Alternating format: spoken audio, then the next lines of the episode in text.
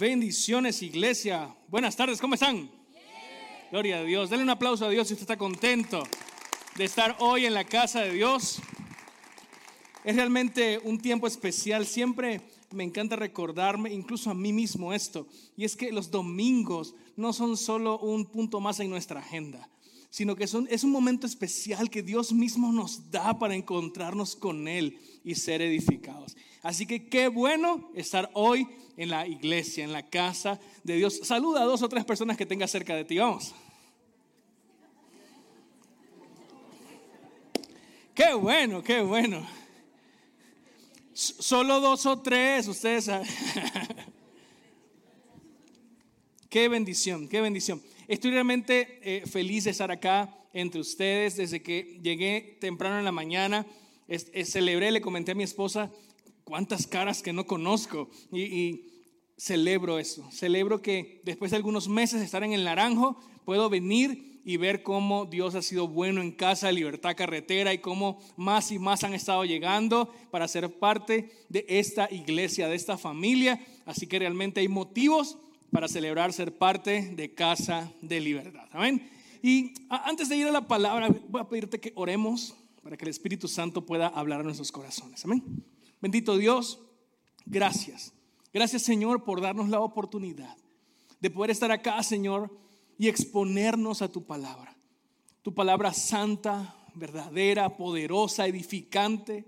Hoy pedimos, Señor, que realmente hables, a nuestro corazón, a nuestra mente, que transformes, Señor, lo que tengas que transformar, que opere, Señor, nuestro corazón, nuestra mente, por tu palabra. Señor, danos luz para entender tus principios y que podamos acercarnos a tu voluntad. En el nombre de Jesús. Amén y amén. Hoy estamos en la cuarta entrega de la serie Partículas. A ver, levante la mano, ¿cuántos han estado todas las semanas de esa serie? A ver, levante su mano. Algunos, la mayoría, qué bueno, qué bueno. Realmente es una serie preciosa en la que estamos hablando acerca de lo que sucede cuando nos reunimos cuando nos juntamos como iglesia. Hemos entendido que no somos eh, partículas aisladas, sino que somos en conjunto parte de un todo. Y eso es maravilloso. Esta serie de partículas está basada en la primera carta de Pablo a los Corintios, capítulos 11 al 14. Desde hace algunos meses ya iniciamos este estudio de la primera carta a los Corintios y estamos en la cuarta serie de toda esta carta. A ver, recordemos un, poquito eso. La primera serie que vimos se llamó Epicentro. ¿Alguien se acuerda de esto? Estuvimos ahí destacando que Jesús es el centro de todo. También estuvimos estudiando la serie Contracultura, aprendiendo que la iglesia es parte de un mundo contaminado, pero que está llamada a ser diferente.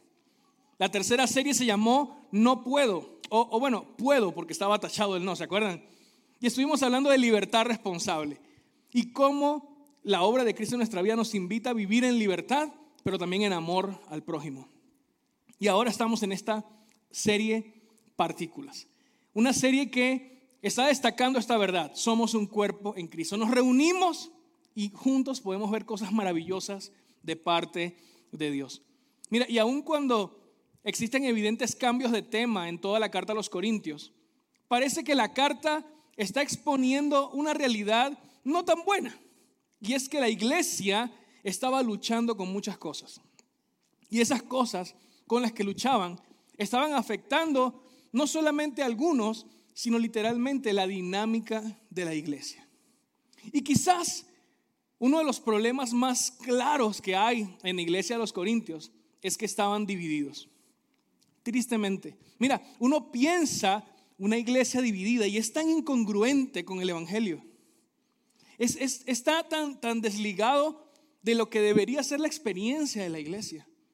Porque Cristo nos amó, murió por nosotros y nos ha dado una nueva vida, pero también la oportunidad de ser parte de su iglesia. Y lo que, sin lugar a dudas, el Espíritu de Dios anhela ver y gestar en nosotros es esta unidad, esta unión que va más allá de simplemente juntarnos por dos horas un día a la semana.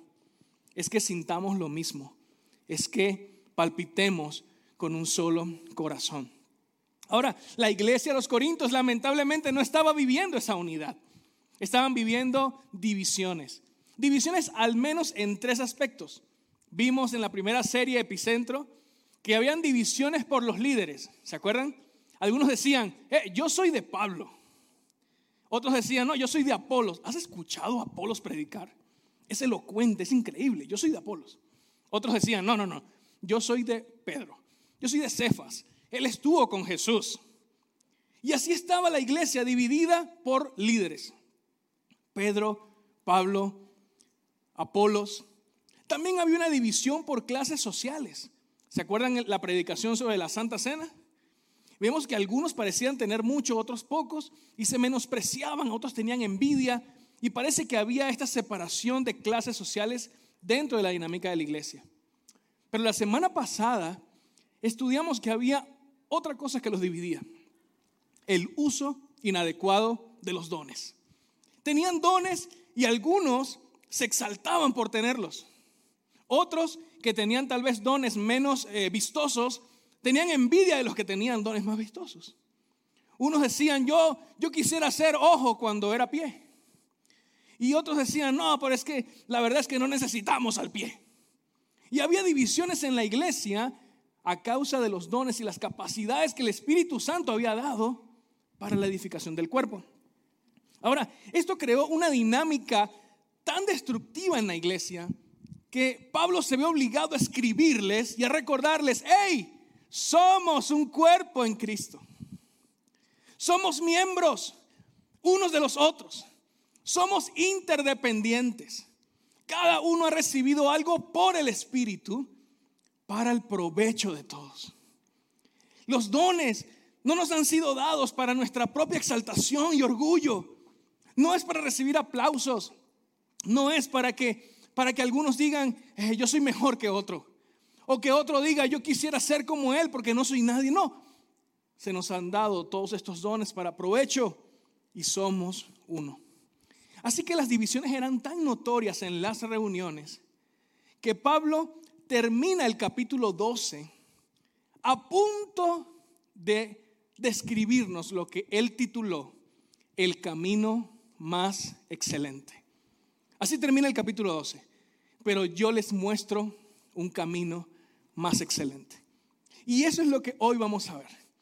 Vamos a estudiar el camino más excelente por el que la iglesia puede caminar para ser edificada en Cristo.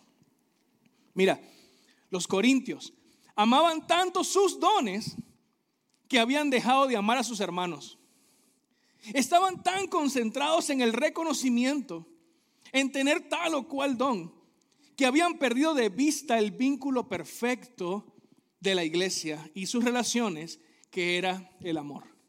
Así que Pablo tiene que, después de decirle, no quiero que ignoren sobre los dones y su propósito, él tiene que hacer esto y decir, pero, pero, no quiero dejar el discurso acá, quiero mostrarles cómo estos dones pueden ser eficaces, cuál es el escenario en el que los dones tienen que desarrollarse. Así que llegamos al famosísimo Primera los Corintios 13. Famosísimo el capítulo del amor. Mira, pero en principio, este capítulo está muy lejos de ser un Pablo queriendo dar buenos consejos para el matrimonio.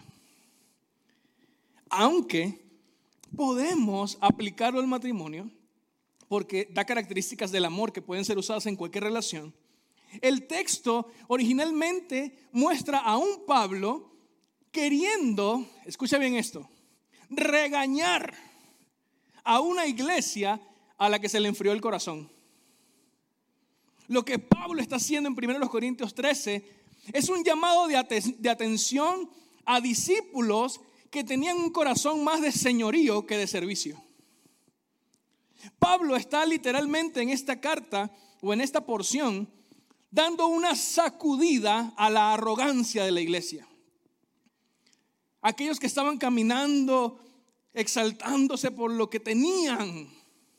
Y Pablo los toma de los hombros y los sacude y les recuerda, lo que se te ha dado no es para ti, sino para todos.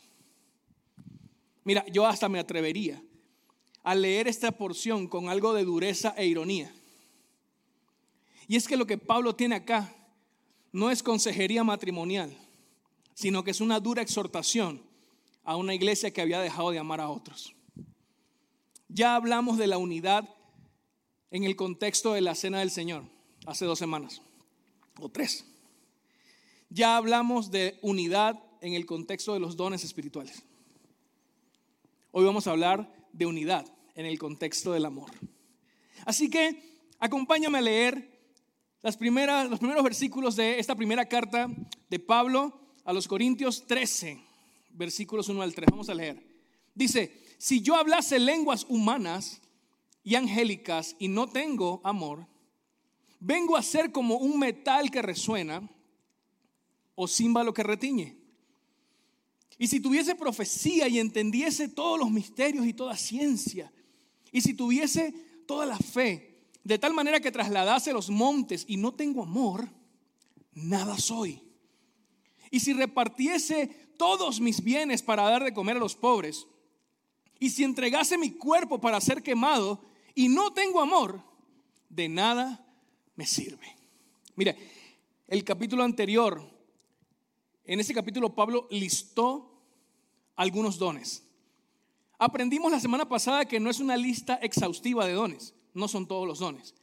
Probablemente son solo una referencia o quizás eran los dones problemáticos dentro de la iglesia de Corinto, no lo sabemos con exactitud.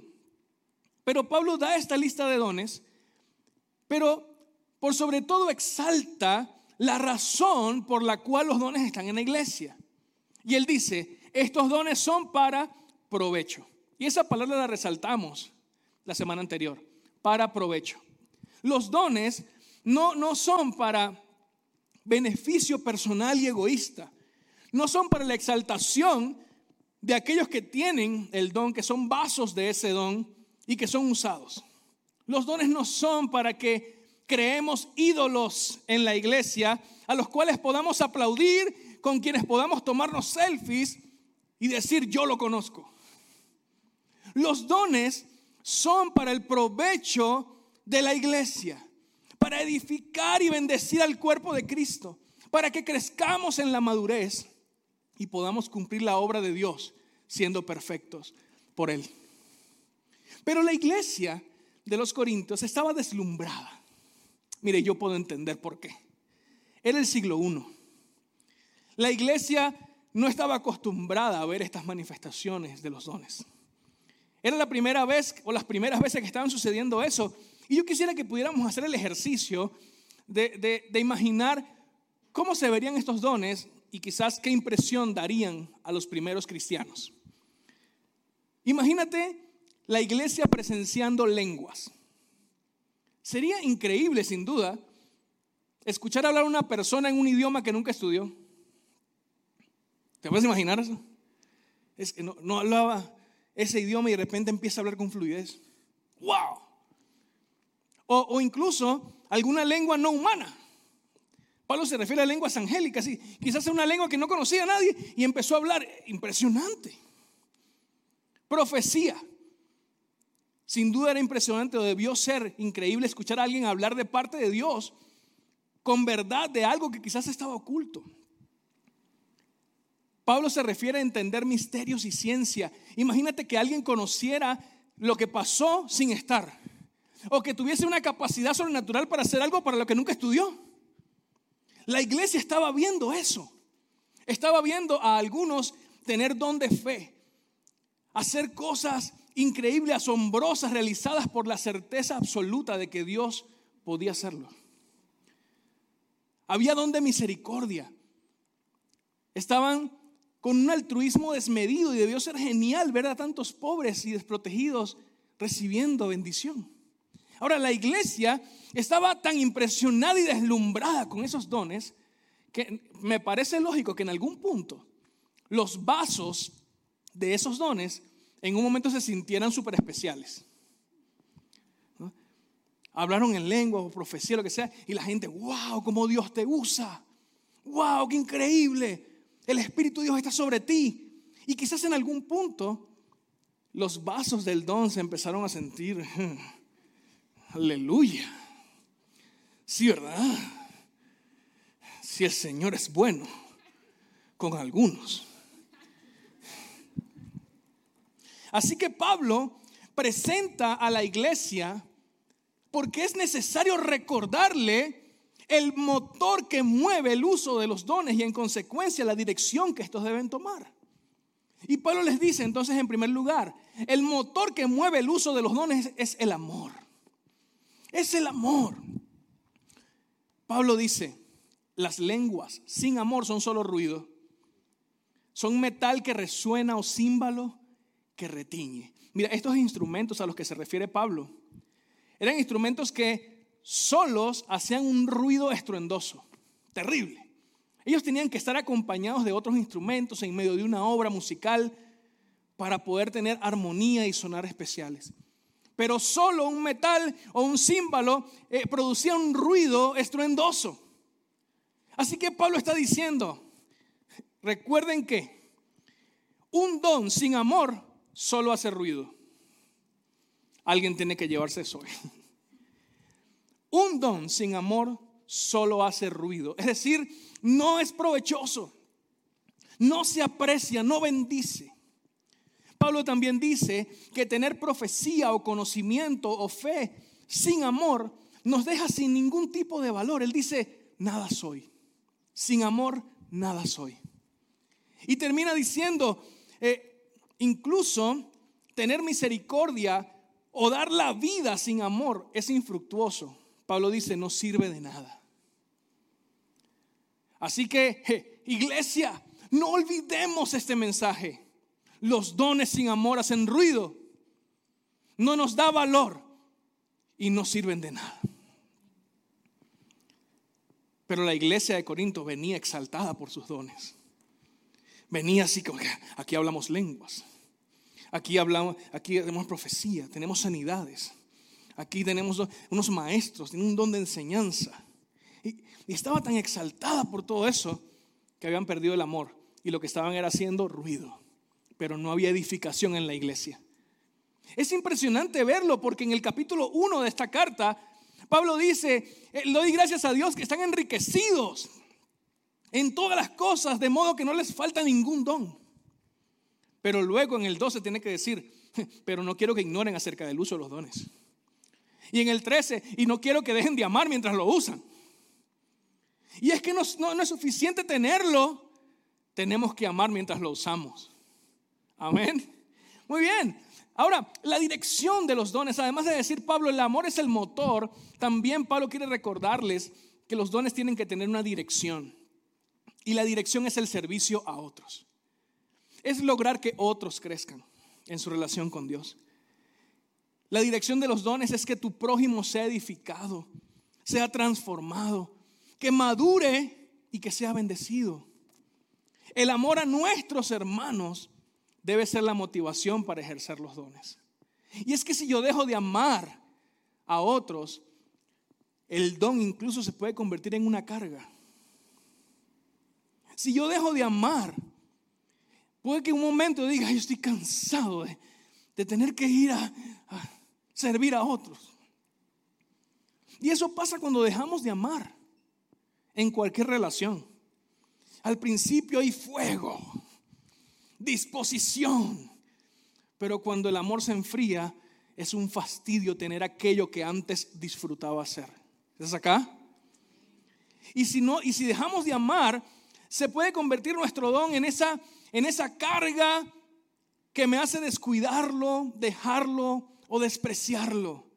Si Dios me dio, digamos, el don de enseñar y ya dejé de amar a la gente, ya que otra vez yo tengo que, ¿por qué siempre yo tengo que dar la clase? ¿Por qué siempre yo tengo que? Ya es una carga, lo descuido, lo desprecio.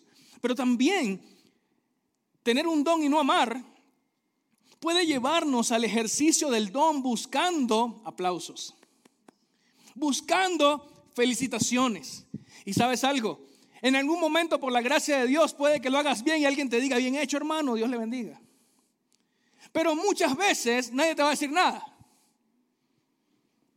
Y si lo que estás buscando es aplausos, cuando nos lleguen esas felicitaciones y esos aplausos, te vas a sentir frustrado, poco valorado, poco amado. E incluso vas a llegar a cuestionar que tienes ese don aún cuando el Espíritu Santo efectivamente te lo dio. Y es que el amor, amados hermanos, le da marco, le da motor y dirección al uso de nuestros dones. Así que Pablo necesita exponer este camino más excelente recordándonos que si bien los dones son algo necesario, algo bueno, el amor en el ejercicio de esas capacidades es lo que hará que los dones sean eficaces. Es lo que hará que el propósito por el que se dio el don pueda cumplirse. El amor hará tu don provechoso. Pero si no amas, solo harás ruido con tus dones. Así que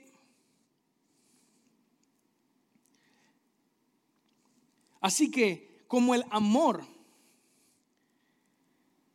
dirige los dones, también el amor va a corregir, escucha bien esto, el mal uso de los dones. El amor corrige el mal uso de los dones. Vamos a leer versículos 4 al 7. Ese es el texto famoso, el que todos conocemos, el que hemos escuchado en cuantas bodas, en todas las que hemos ido. El amor es sufrido. El amor es benigno. Mira, yo empiezo a leer eso y escucho violines. ¿no? Escucho aquí a los poetas. El amor no tiene envidia. El amor no es jactancioso. Algunas están recordando de su boda. No se envanece, no hace nada indebido, no busca lo suyo, no se irrita, no guarda rencor, no se goza de la injusticia, más se goza de la verdad. Todo lo sufre, todo lo cree, todo lo espera, todo lo soporta. Qué lindo, qué lindo. Mira, este probablemente es el texto más famoso acerca del amor. Se usa generalmente en tres momentos. En cursos prematrimoniales, en el matrimonio y en retiros de matrimonio. No quieren que se nos olvide y está bien. Está bien. La verdad es que el texto nos habla de las características del amor verdadero y esas características son las mismas en todas las relaciones. El problema no es usar esto en el contexto del matrimonio. El problema, escucha bien iglesia, el problema es no usar este texto para hablar de relaciones en la iglesia. Ahí es donde está el problema. Y es que hemos usado este texto solo en el ámbito romántico, solo para hablar de la pareja, solo para hablar de si el amor es sufrido, entonces si, si las cosas no van bien, ahí tienen que soportar. Está bien, pero lo que está mal es dejar de usar este consejo en el contexto en que fue dado. La iglesia, las relaciones entre nosotros, las relaciones con los que tienes al lado, las relaciones con los discípulos de Jesús en la iglesia. El amor al hermano es el contexto de este texto. Y las características del amor vistas en el ejercicio de los dones es el mensaje de este texto. No puedo ser parte de la iglesia y usar dones si no amo. Ese es el contexto. Ahora yo quiero que por favor entendamos que los corintios tenían todos los dones, pero habían olvidado el uso correcto de ellos, de modo que no estaban siendo provechosos. ¿Por qué? Porque no estaban amando. Veamos esto al revés. Cuando amas a tus hermanos, vas a querer bendecir a tus hermanos y edificarlos. Y cuando la gracia de Dios contigo haga que tengas un don, vas a usarlo para el propósito que se te dio, que es el provecho de aquella que amas. eso se trata, de amar para ser provechoso. Entonces, lo que quiero que hagamos en este momento es el ejercicio de ver una vez más seguro, seguro, seguro, que ya has escuchado una explicación amplia o corta de, los, de las características del amor. Pero quiero pedirte que lo veamos de nuevo, pero sacando de nuestra mente el amor romántico y poniendo en nuestra mente el amor al prójimo en la iglesia. Quiero que pongas en tu mente las relaciones con nuestros hermanos aquí en Casa de Libertad y veamos las características del amor en ese contexto. ¿Estás conmigo? Bueno, comienza Pablo diciendo, el amor es sufrido. Comenzamos aquí con todo. Pablo comienza diciendo, el amor es sufrido y eso viene del griego macrotimei, que significa sufrir por mucho tiempo o persistir con paciencia. Mire, y es que a veces vamos a servir en la iglesia y la respuesta que vamos a recibir no va a ser la mejor. Incluso puede que seamos retribuidos con algún maltrato. Pero si amamos, podemos ser pacientes y perseverantes en el ejercicio del don aun cuando las personas no están recibiéndolo, valorándolo como, como lo estoy dando. Así que el amor es sufrido.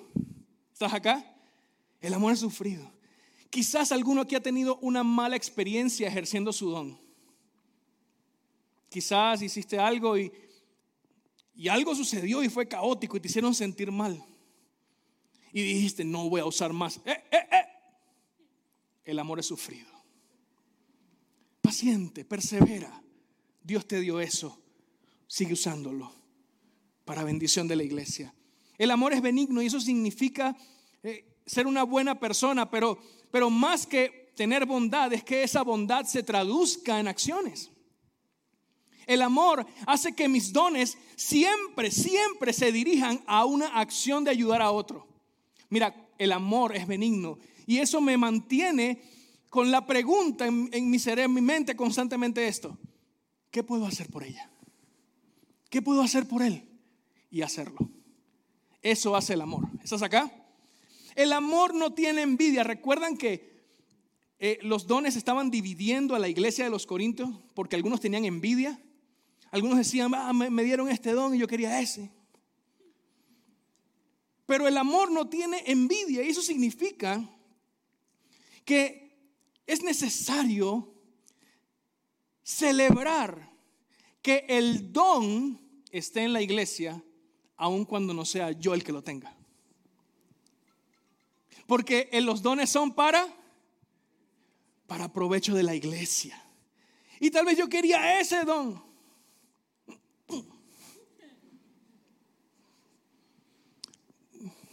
En su soberanía Dios no te lo dio a ti, se lo dio a aquel no tener envidia es celebrar que el don esté en la iglesia, aunque no lo tengas tú. Es celebrar, oh, que alegre que ese don está aquí y que somos edificados, aunque no lo tenga yo. Eso hace el amor, no tiene envidia. El amor no es jactancioso y esta es la otra cara de la moneda. El amor me recuerda que mi don es un regalo, que yo no lo merezco y por tanto no debo jactarme de él me ha sido dado para servir a otros. El amor me hace celebrar que tengo un don, no porque vaya a recibir aplausos por él, sino porque tengo la oportunidad de servir a otros con él. No es jactancioso. Y tampoco se envanece.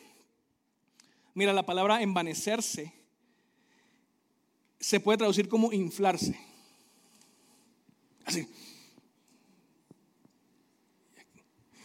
Y así estaban los de Corinto, inflados, casi no, no pisaban mientras caminaban.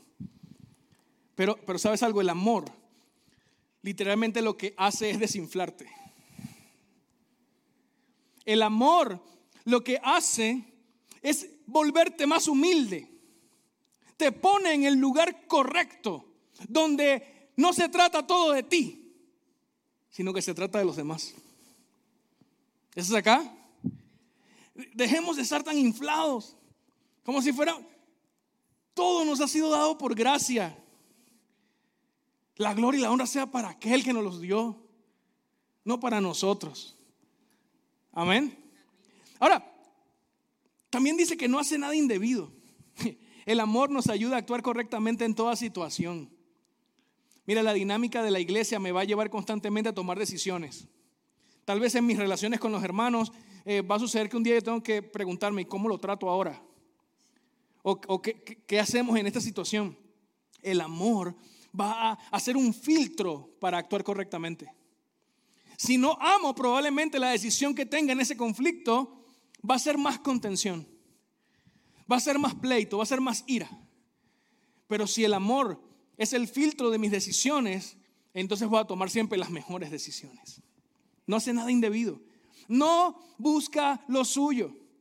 Cuando amamos realmente, algo sucede en, nuestro cerebro que dejamos de pensar solo en nosotros y nuestro beneficio y empezamos a pensar en la persona que amamos. Eso tiene que suceder en la iglesia, no solamente en mi familia, no solamente con mi esposa y mis hijos. Tenemos que buscar lo de los otros y no solo lo nuestro. ¿Sabes qué es lo hermoso de esto? Que si todos lo hacemos, alguien va a pensar en ti. Y todos vamos a estar bien, todos vamos a ser beneficiados. El amor no se irrita. Escucha esto para los que se irritan con facilidad. El amor limita nuestra ira. Y es que, mira, ponga varias personas en un mismo lugar por mucho tiempo y al ratito alguien va a decir algo. Un gesto se va a dar, una palabra, un mal chiste, un comentario, algo va a suceder. Y ahí,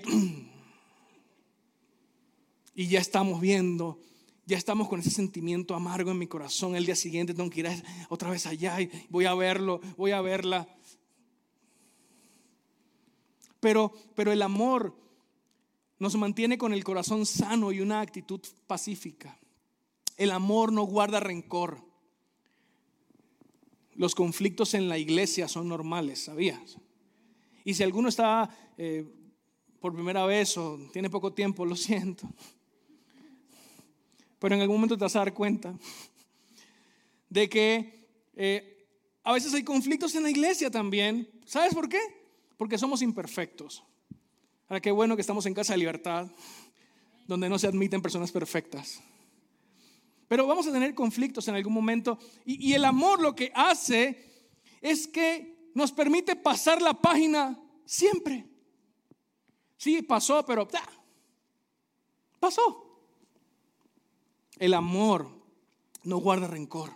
El amor no se goza de la injusticia, más se goza de la verdad. Otra vez, el amor nos mantiene con el corazón sano y es probable que en medio de nuestras relaciones en la iglesia surjan situaciones en las que el manejo de conflictos no fue el más justo. Y es donde el amor interviene y hace que recapacitemos y hagamos lo correcto.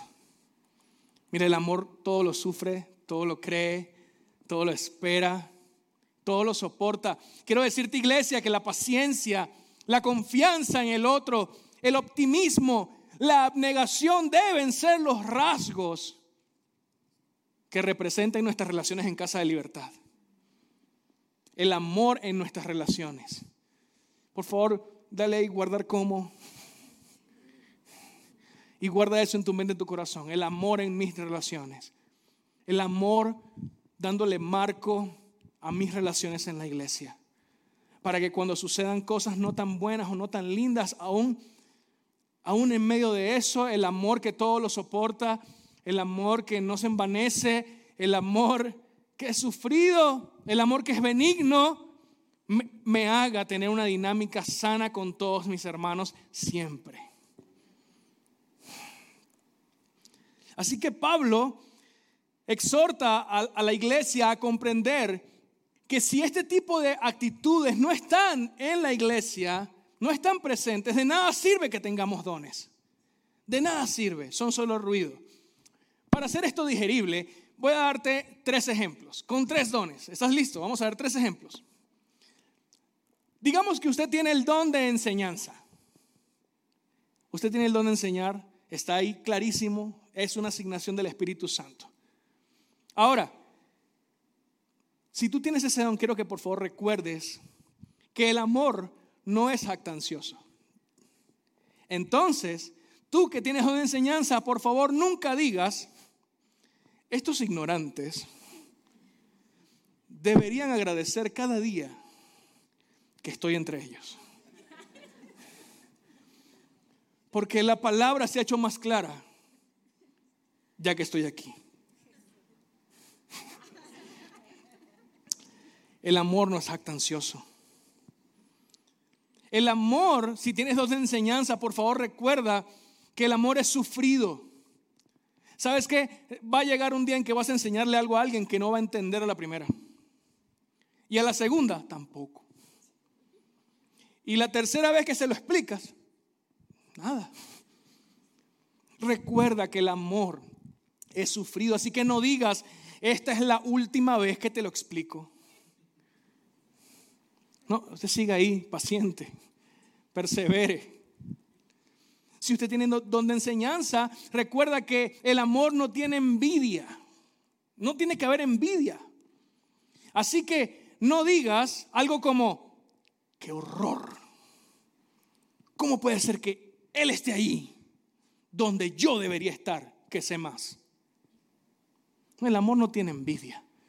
Usted gócese de que alguien está enseñando la palabra. Y si usted realmente tiene donde enseñanza, el Espíritu que le dio esa asignación le va a dar el lugar donde usted va a enseñar. Y gócese con eso. Segundo ejemplo, si usted tiene don de sanidades, dice ahí en el 12, dones de sanidades. Recuerda que el amor es benigno. Así que por favor aprovecha toda oportunidad que te dé el Señor para orar por alguien que esté enfermo. Toma acción si es que Dios te ha dado ese don. Recuerda que el amor no se envanece, así que por favor deja de estar inflado diciendo yo soy el sanador de CDL.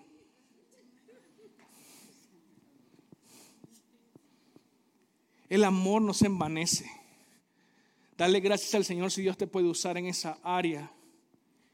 Y cada vez que pase, dale la gloria a aquel que asignó el don, aquel que es dueño del espíritu por el que se está actuando. Si usted tiene don de lenguas, recuerde que el amor no hace nada indebido. Ah, ¿Cómo si? Bueno, no te lo voy a explicar, porque la semana que viene, en el capítulo 14 se va a hablar de las lenguas. Así que si usted quiere ejercer su don de lenguas de la manera correcta para no hacer nada indebido por amor, ven la próxima semana. Y si usted no tiene ese don, pero es curioso, no se lo pierda porque es para edificación de la iglesia.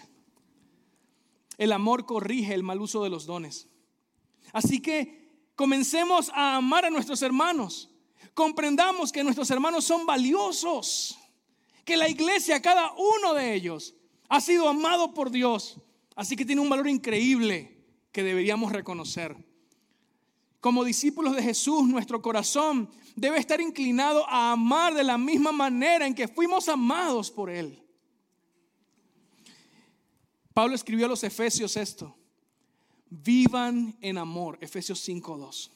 Vivan en amor, como también Cristo nos amó y se entregó a sí mismo por nosotros como ofrenda y sacrificio a Dios de olor, en olor fragante. El amor que recibimos nos debe impulsar a amar. Jesús se humilló, se despojó de su gloria y se entregó en una muerte horrenda por amor se entregó en una muerte terrible para mostrar amor. Mira, yo veo a Jesús en la cruz y me llama al arrepentimiento, pero también es un ejemplo para modelar mi carácter y amar a otros así como fui amado por Él. ¿Están acá iglesia todavía?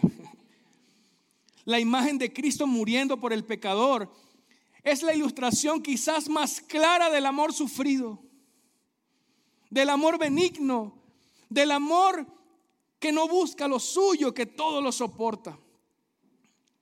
El final del versículo 3 decía, yo puedo dar mi vida, pero si no tengo amor no sirve de nada. Pero cuando veo a Jesús en la cruz, lo veo lleno de amor y haciendo que sirva mucho. Porque ese amor que movió a nuestro Salvador a dar su vida en la cruz fue efectivo para todos los que creen dándonos redención y perdón de pecados en vez de la condenación que nuestros pecados merecían. A Él sea toda la gloria. Dale el aplauso fuerte si quieres honrarlo.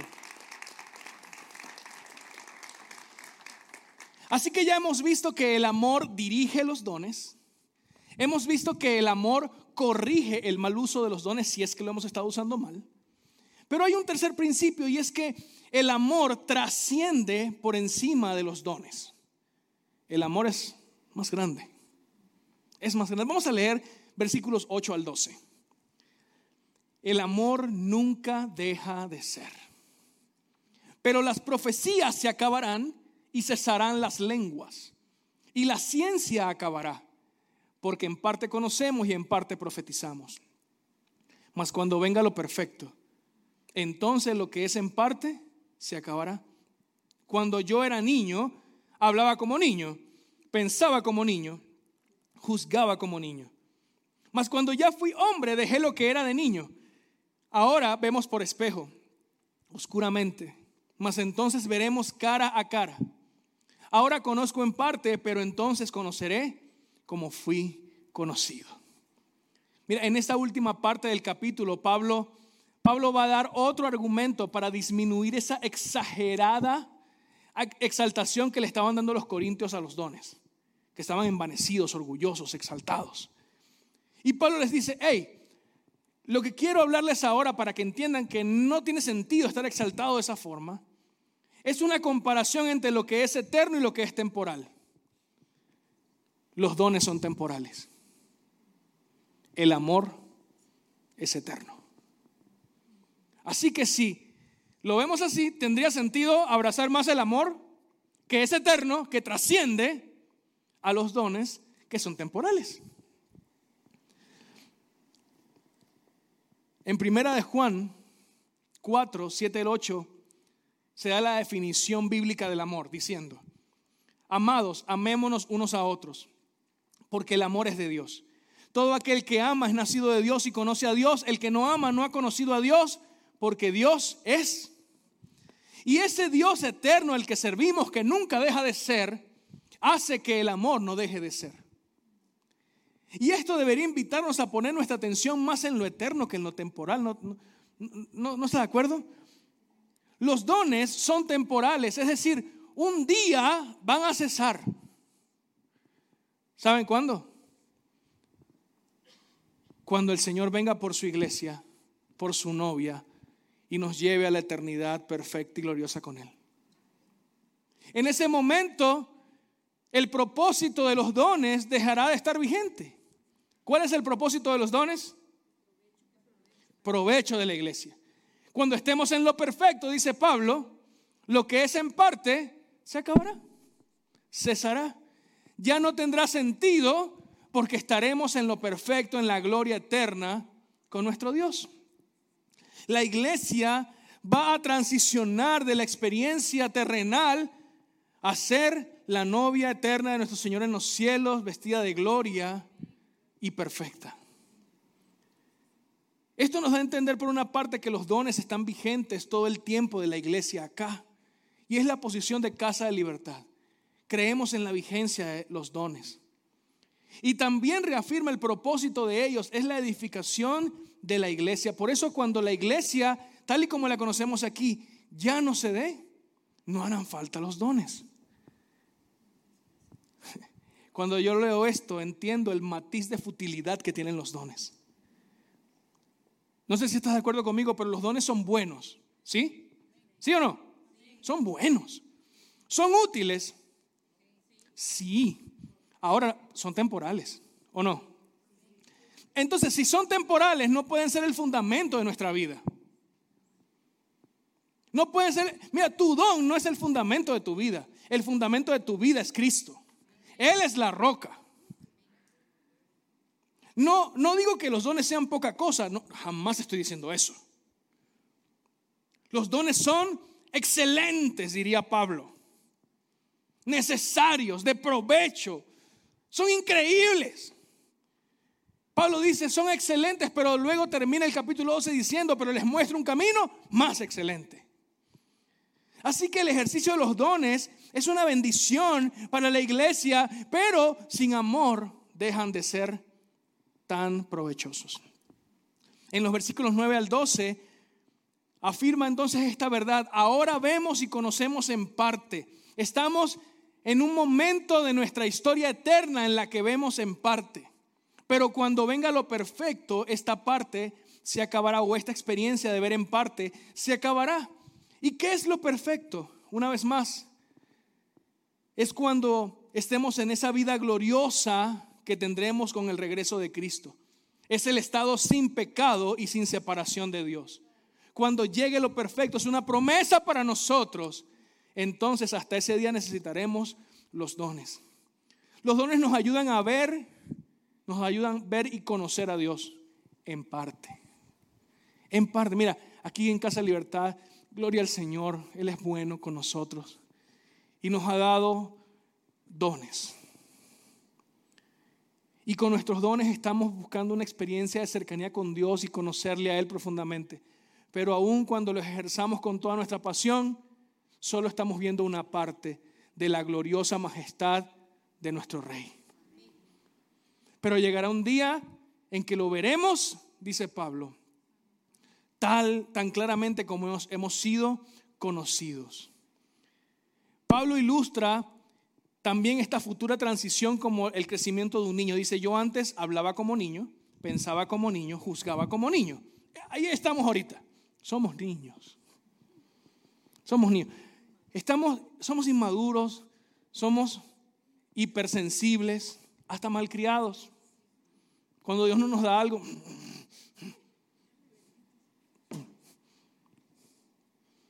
somos niños. Pero cuando venga lo perfecto, maduraremos y estaremos en la presencia. Ah, va a ser increíble. ¿Cuántos esperan el retorno de Cristo? Gloria a Dios. Ahora, ahora, Pablo termina finalmente diciendo, tratando de, ilustrar esta futura no necesidad de dones, diciendo que ahora vemos como en un espejo oscuramente. Y alguno puede decir, pero no entiendo qué significa eso, porque en un espejo más bien veo clarito. Los espejos antiguos, que es la referencia de Pablo, no son como nuestros espejos de hoy, que, que están absolutamente pulidos, claros, limpios y podemos vernos tal y como somos. Los, los espejos antiguos eran de bronce. Era una lámina de bronce pulida. Mientras más pulido, la imagen se hacía un poco más clara, pero nunca era perfecta, era oscura. Teníamos una referencia, pero no mostraba claramente y perfectamente cómo era la persona. Por eso Pablo dice, ahora vemos como en un espejo oscuramente. Pero llegará el día en que veamos como fuimos conocidos. Nuestro Dios nos conoce completamente y un día veremos con esa claridad cuando el Señor venga por nosotros. Por ahora los dones son necesarios, allá ya no mucho. ¿Ok? Así que cuando podamos ver completamente a Jesús, no como una imagen reflejada muy mala, sino perfectamente, entonces se habrá desvanecido la necesidad de los dones. Cuando vemos esta dinámica de la iglesia, esta sobreexaltación de los dones, nos damos cuenta, sí, pues, la iglesia estaba bien equivocada. Y, no le parece que es una experiencia que incluso pareciera ser moderna. Algunos se deslumbran por cómo están sucediendo las cosas. Wow, wow, pero no hay amor. Y somos una iglesia, no somos, hay iglesias deslumbrada con dones, pero con el corazón frío. Pablo le da este mensaje a la iglesia de los Corintios, pero también se lo da a la iglesia de Colosas. Y es que parece que es un mensaje que, que necesitamos recordar todos, todas las iglesias, incluida Casa de Libertad. Pablo le escribe a la iglesia en Colosenses en el capítulo 3, versículos 12 al 14 esto. Vestíos pues como escogidos de Dios, santos y amados de entrañable misericordia benignidad, humildad, mansedumbre, paciencia. Soportándoos unos a otros y perdonándoos unos a otros si alguno tuviera queja contra otro. De la manera que Cristo os perdonó, es lo mismo. Así también hacedlo vosotros. Y sobre todas estas cosas, vestidos de amor, que es el vínculo perfecto. Vístete de amor. Vístete de amor vístete de amor. Hay quien se quiere vestir solo de dones. Vístete de amor. Es un camino más excelente. El último versículo, el 13, dice esto. Primera Corintios 13, 13. Y ahora permanecen la fe, la esperanza y el amor, estos tres. Pero el mayor de ellos es el amor. Pablo concluye con una afirmación que nos invita a evaluar cuál es el fundamento de nuestra experiencia en la iglesia. Escucha esto, iglesia, escucha acá. Pablo nos invita a que meditemos, ok, ¿en qué estás fundamentando tu experiencia y tus relaciones en la iglesia? Pablo dice, ok, tienes tres cosas posibles. Fe, esperanza, amor. Las tres permanecen. Las tres son necesarias. Pero hay quien solo se enfoca en la fe. Hay quien solamente se enfoca en meditar y pensar y disfrutar la obra que Cristo hizo en la cruz por él. Y dice, yo, yo, es increíble lo que Cristo hizo por mí. Y está tan, tan concentrado y tan solamente en eso que se olvida de los demás. No, este, esta es mi relación con Dios. Es mi Padre que me amó y yo lo amo. Ajá, y los demás. Sí, sí, sí, ahorita, pero es que es que mi vida está en la fe de lo que Cristo es. Está bien, pero los demás. Hay quienes fundamentan su vida solo en la esperanza. La última serie de 1 Corintios vamos a hablar de la esperanza de la venida de Cristo. Pero hay quienes se fundamentan solo en la esperanza y están deseando que Cristo venga y, gozosos de la promesa y la vida eterna y que no les va a doler nada y, están tan, tan atentos y tan anhelantes de esa vida y esa esperanza que se olvidan de los demás. Bueno, ok, ok, pero mientras eso pasa, ¿qué estás haciendo? Esperando. Sí, pero eh, Dios te puso en una iglesia y ¿qué puedes hacer ahí mientras estás esperando? Esperando. Y está bien que tengas fe, está bien que tengas esperanza, estas tres permanecen, pero que no se te olvide el amor. Pablo dice, ahora permanecen la, la, fe, la esperanza y el amor, estos tres, pero el mayor de ellos es el amor. ¿Estás amando mientras esperas? ¿Estás amando en respuesta al amor que se tuvo por ti en la cruz? ¿Estás amando?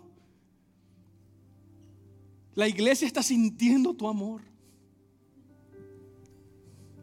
Amemos.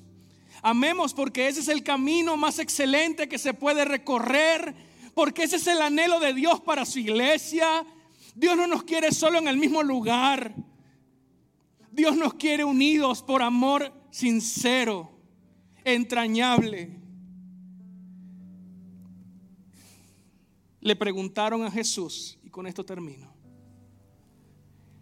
Maestro, ¿cuál es el mayor mandamiento? El principal. ¿Cuál es, Señor?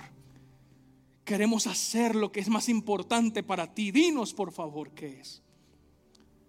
Bueno, amarás al Señor tu Dios con todo tu corazón, con toda tu alma, con toda tu mente, con todas tus fuerzas. Ah, gracias Jesús. ¡Eh!